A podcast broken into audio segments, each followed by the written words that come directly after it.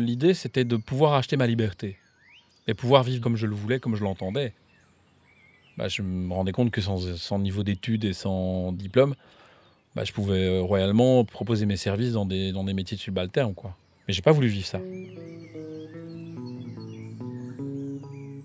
Les braqueurs. François. Épisode 1.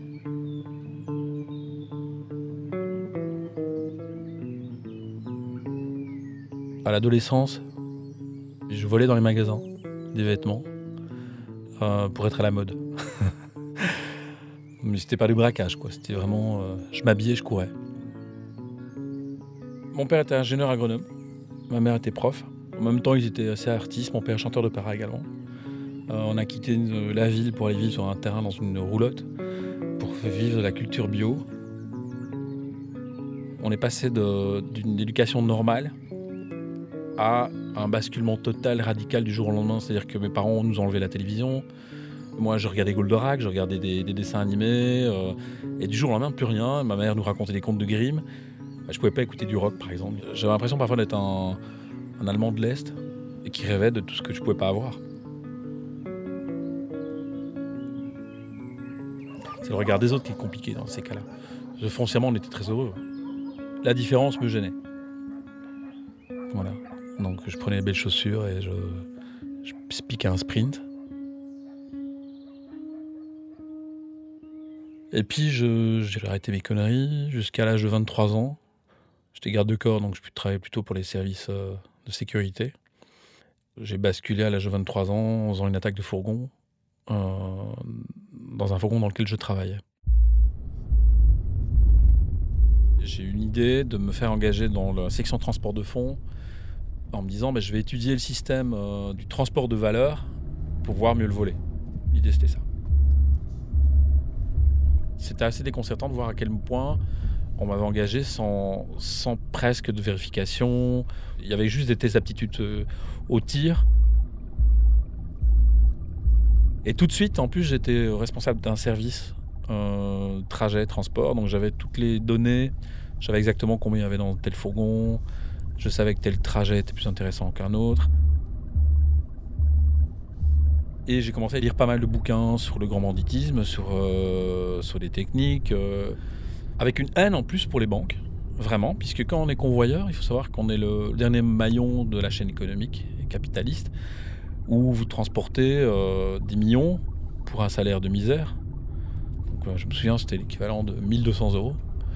Euh, avec un petit 38 spécial, c'est une petite arme de poing, face à des mecs qui pouvaient vous attaquer avec des kalachnikovs, et on lance roquette. Donc franchement, on risque sa vie, quoi. Et j'avais encore une haine encore plus vis-à-vis de ce système. donc j'avais vraiment l'envie de ouais, leur, faire la nique, quoi. C'était ça. Je transportais des fourgons entre 3 et 4 millions d'euros. Mais il y avait un trajet, mais là c'était compliqué parce qu'on était trois, où on transportait euh, beaucoup plus. On pouvait transporter jusqu'à 30 millions d'euros. Et donc j'ai réussi à avoir une complicité interne que j'ai petit à petit réussi à convaincre en lui disant mais tiens tu te rends compte l'argent qu'on a là, qu'est-ce que tu feras avec, qu'est-ce que tu pourrais imaginer? Puis petit à petit, jusqu'au jour où je dis mais on pourrait le faire.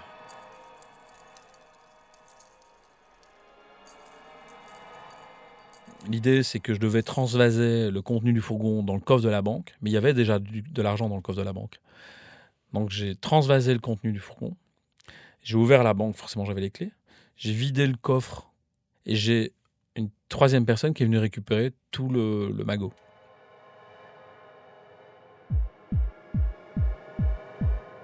Donc je me suis fait enfermer dans la banque par mon complice qui a déposé les clés devant la banque. Donc la banque étant fermée à clé, moi étant enfermé à l'intérieur et attaché avec une menotte à un radiateur, forcément, ça ne pouvait pas être moi. ça ne pouvait pas être non plus l'autre complice qui était bloqué dans le fourgon avec une mesure de sécurité. Et pour que ce soit plus crédible, j'ai tapé ma tête sur un radiateur jusqu'au temps que le sang arrive. Et vraiment, c'était, j'ai bien tapé. Quoi. Je pense que dans ces moments-là, on y va. Et euh, j'ai attendu la police pendant trois heures.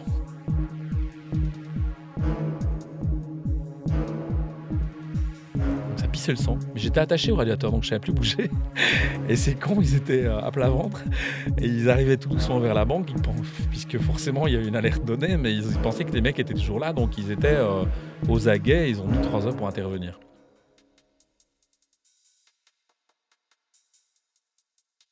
C'était quand même beaucoup d'argent, 3 hein. millions et demi d'euros. Euh, en plus dans les années 90, c'était beaucoup d'argent. J'avais le sentiment que je pouvais jusqu'à la fin de mes jours avec ça. Donc là, j'ai même pas été euh, interrogé, puisque euh, j'étais embarqué en ambulance. Et la médecin-chef m'a dit, mais mm, voilà, il a une commotion cérébrale, il peut pas être interrogé, il doit être au calme. Et puis je l'ai joué aussi euh, après devant des psys, comme quoi je voyais chaque fois les mecs qui me braquaient, les mecs en noir, cagoulés. Et donc ça a été mais vraiment un jeu d'enfant d'échapper aux questions suspicions policières.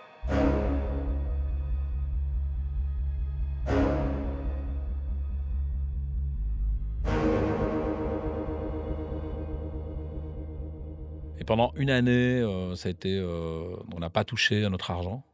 Donc, on a tout enterré euh, dans des tubes en plastique, avec des plastiques hermétiques pour que ça ne prenne pas l'humidité, avec, vous savez, les petites boules qu'on met dans les chaussures pour prendre l'humidité.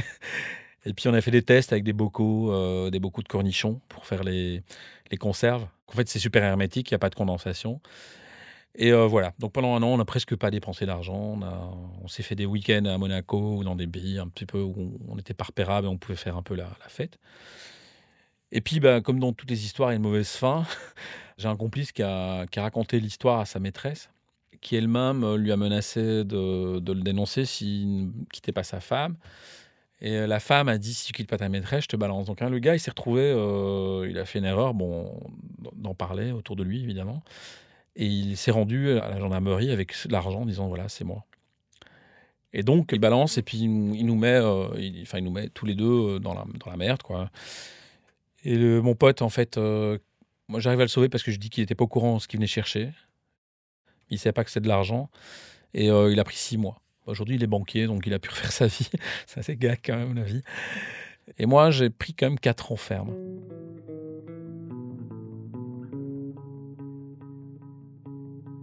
Mais je rends pas l'argent.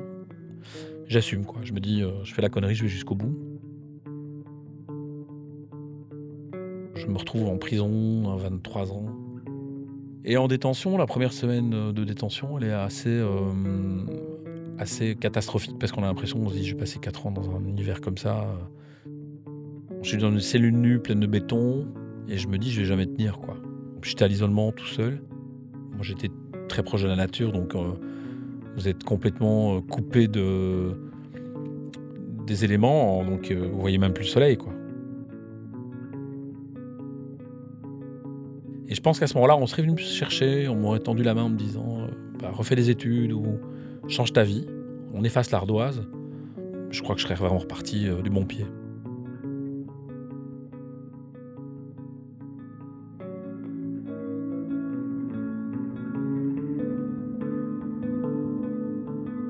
Et donc je me retrouve dans une cour de promenade où là vous faites regarder un petit peu par, euh, par une centaine de gars. Puis il y a deux gars qui viennent vers moi, qui me saluent, qui me disent on sait qui tu es et bravo pour ce que tu as fait. J'étais assez fasciné, quoi, des, des, stars, du grand banditisme. Et il faut savoir qu'en prison, il y a des catégories. En tout cas, à cette époque-là, aujourd'hui, c'est un peu moins vrai. Mais les gens du grand banditisme, c'était une, une race à part. C'était des seigneurs. C'était des gens. Euh, c'était le PSG, quoi. Quand vous jouez dans un club provincial, vous arrivez, vous, avez les gars du PSG qui vous disent euh, Viens jouer avec nous, bah, c'est un honneur. Les gens affiliés au grand banditisme est capables de monter sur des fourgons. Il y a, un maximum une cinquantaine en, Europe. Voilà, c'était pas plus. Ce sont des gens qui vont chercher l'argent, comme on dit, la fraîche avec le calibre, quoi. Alors, évidemment, pas chez le particulier. Les agents de change, les, les transports de fonds, et aussi les centrales, les banques nationales ou les, centres de triage. Et après, il y a des réseaux de, trafiquants qui, pour moi, sont des commerçants qui ne sont pas du grand banditisme. Donc les trafiquants d'armes, les trafiquants de drogue, les, gens qui, trafiquent euh, les êtres humains. Euh, voilà, ça sont pour moi des, commerçants euh, déguisés en voyous et qui sont parfois plus violents, et souvent plus violents que le grand bandisme en lui-même. Mais forcément, tout est lié, puisque le grand banditisme a besoin d'armes, a besoin d'explosifs, de, certaines choses clandestines qui forcément le, le, mêlent, à certaines choses.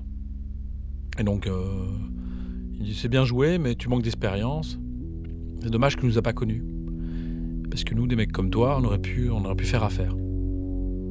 Évidemment, je n'étais pas dupe. Je savais que je connaissais tous les trajets, l'organisation des fourgons. En plus, j'étais spécialisé en explosifs, puisque quand j'étais garde-corps, j'avais une formation anti euh, pour déminer.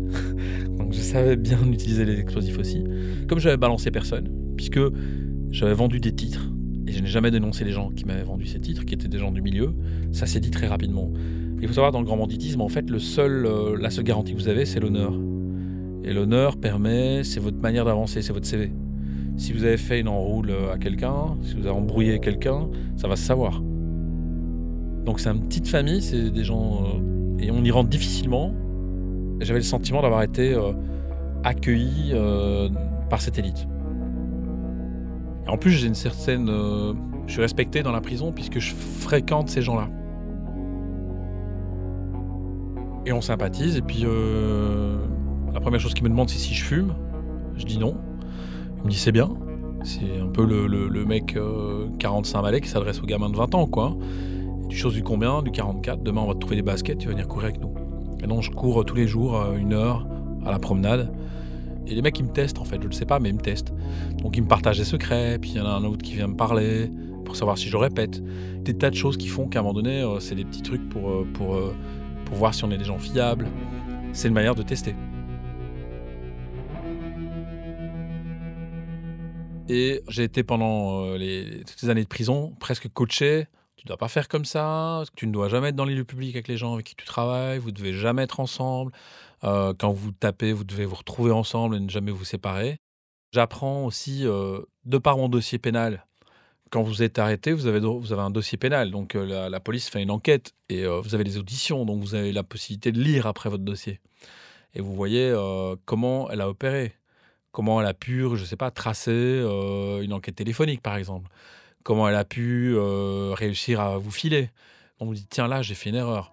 Donc, c'est des petites choses qui vous apprenaient euh, sur le tas. Et puis, vous lisez énormément bah, le bouquin de Messrine, le bouquin de François Bess, le bouquin de, tous les braqueurs un peu connus, et qui vous racontent leurs erreurs.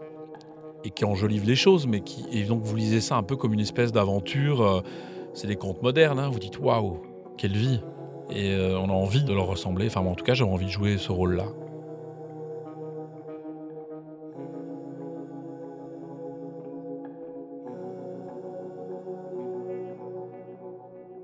Donc, j'ai rencontré un forum, euh, le forum du crime, où vous avez tout à votre disposition pour pouvoir vous parfaire.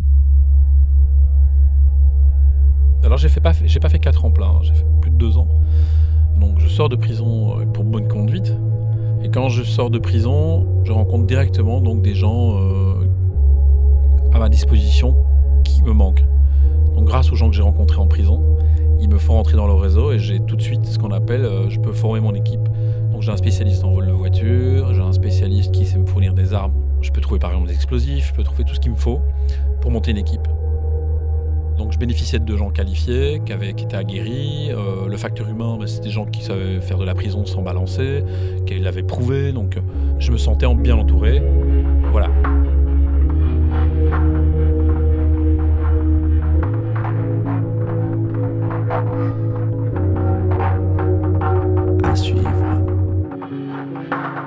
Comment ça commence. sur arteradio.com.